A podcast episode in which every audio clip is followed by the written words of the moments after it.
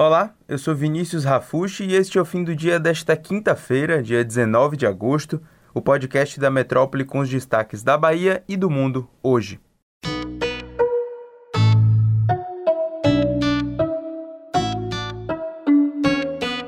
A gente abre o fim do dia de hoje falando sobre algumas decisões que foram acordadas na reunião da CIB que aconteceu ontem.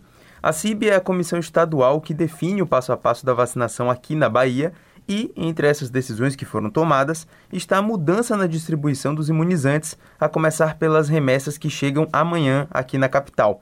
Vão ser quase 715 mil doses da Pfizer e Coronavac que vão desembarcar no aeroporto de Salvador, e desse total, 80% delas vão ser destinadas conforme o critério populacional e as outras 20% como fator de correção para os municípios que ainda não conseguiram chegar à faixa de vacinação abaixo dos 25 anos.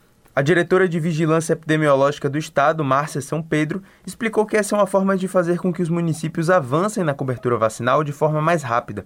Segundo o levantamento feito pela Coordenação Estadual de Imunização, até ontem, 139 municípios ainda não tinham alcançado a vacinação de pessoas menores de 25 anos, enquanto outros 128 já estavam imunizando as pessoas com 18 anos ou mais. Outras definições feitas na reunião da CIB apontam que, para cidades que já estão concluindo a cobertura vacinal e não necessitam de mais doses, façam a devolução desses imunizantes para que seja feito um remanejamento para outros municípios que ainda estão com um processo mais lento de vacinação. Além disso, o Ministério da Saúde já autorizou a vacinação dos menores de 12 a 17 anos com comorbidades para utilizar o imunizante da Pfizer. Então, logo logo esse grupo vai se vacinar aqui no estado. Lembrando que o cadastro para esse grupo, com ou sem comorbidade, já está aberto aqui em Salvador, então os responsáveis já podem cadastrar os menores e ficar na espera pela vacina. O evento teste para a retomada das atividades de entretenimento deve acontecer na próxima quinta-feira, dia 26, em Salvador. As entidades do setor trabalham com a data, mas a confirmação só vai acontecer com a concretização da vacinação das pessoas com 18 anos ou mais, que está prevista para o próximo sábado, dia 21. Entre os protocolos está a testagem das 500 pessoas do público com o RT-PCR 48 horas antes do evento e que deve acontecer no Centro de Convenções de Salvador. Os participantes também serão testados 48 horas depois que a festa acontecer. O Parque Municipal do Riachinho, que fica lá na Chapada Diamantina, registrou ontem o primeiro assalto à mão armada em seus 20 anos de existência. Pois é, o crime aconteceu por volta das 12h40, quando os dois monitores responsáveis pelo controle de entrada do atrativo foram rendidos e tiveram que entregar 236 reais que estavam no caixa.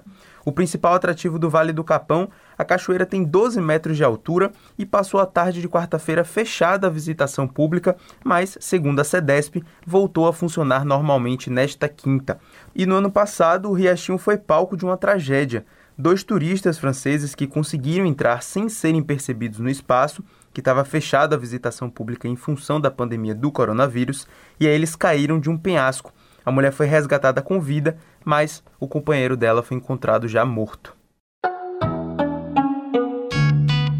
Outra notícia triste que a gente traz no fim do dia de hoje é que morreu pela tarde Ana Paula de Souza, a mulher em situação de rua que teve 92% do seu corpo queimado em um atentado que aconteceu no seu barraco lá no Porto da Barra. Ana Paula estava internada no Hospital Geral do Estado, HGE, desde segunda, depois que um homem incendiou o barraco que ela vivia com seu companheiro Adilson Silva dos Santos. Adilson segue internado em estado muito grave no HGE, também com mais de 90% do corpo queimado. Para encerrar o episódio de hoje, uma notícia que pegou de surpresa a torcida do Bahia e a imprensa, com o anúncio do argentino Diego Dabove como novo treinador do esquadrão. Dabove tem 48 anos e o último clube que ele treinou foi o São Lourenço, um dos times grandes da Argentina, e foi em maio desse ano. Mas o seu destaque mesmo como treinador aconteceu quando ele comandou o Godoy Cruz, que é um time modesto também da Argentina, e conseguiu ser vice-campeão nacional e levar o time para a Libertadores. E no ano de 2020, ele também classificou o Argentino Júnior para a Copa Continental. Diego Dabove vai ser o quarto treinador argentino na história do Bahia que desde 1979, quando Armando Renganeschi esteve em Salvador, o tricolor não tinha um hermano comandando o banco de reservas. Ele ainda não tem data certa para chegar aqui na capital, o clube ainda vai anunciar esses detalhes e na partida de sábado contra o Grêmio, que acontece às 19 horas lá em Porto Alegre, quem treina o Bahia é um outro gringo, é o português Bruno Lopes, que é o treinador efetivo do time sub-23. Para acompanhar essas e outras notícias, é só você acessar o portal Metro 1 ou acompanhar a gente nas redes sociais. Eu vou ficando por aqui e até a próxima.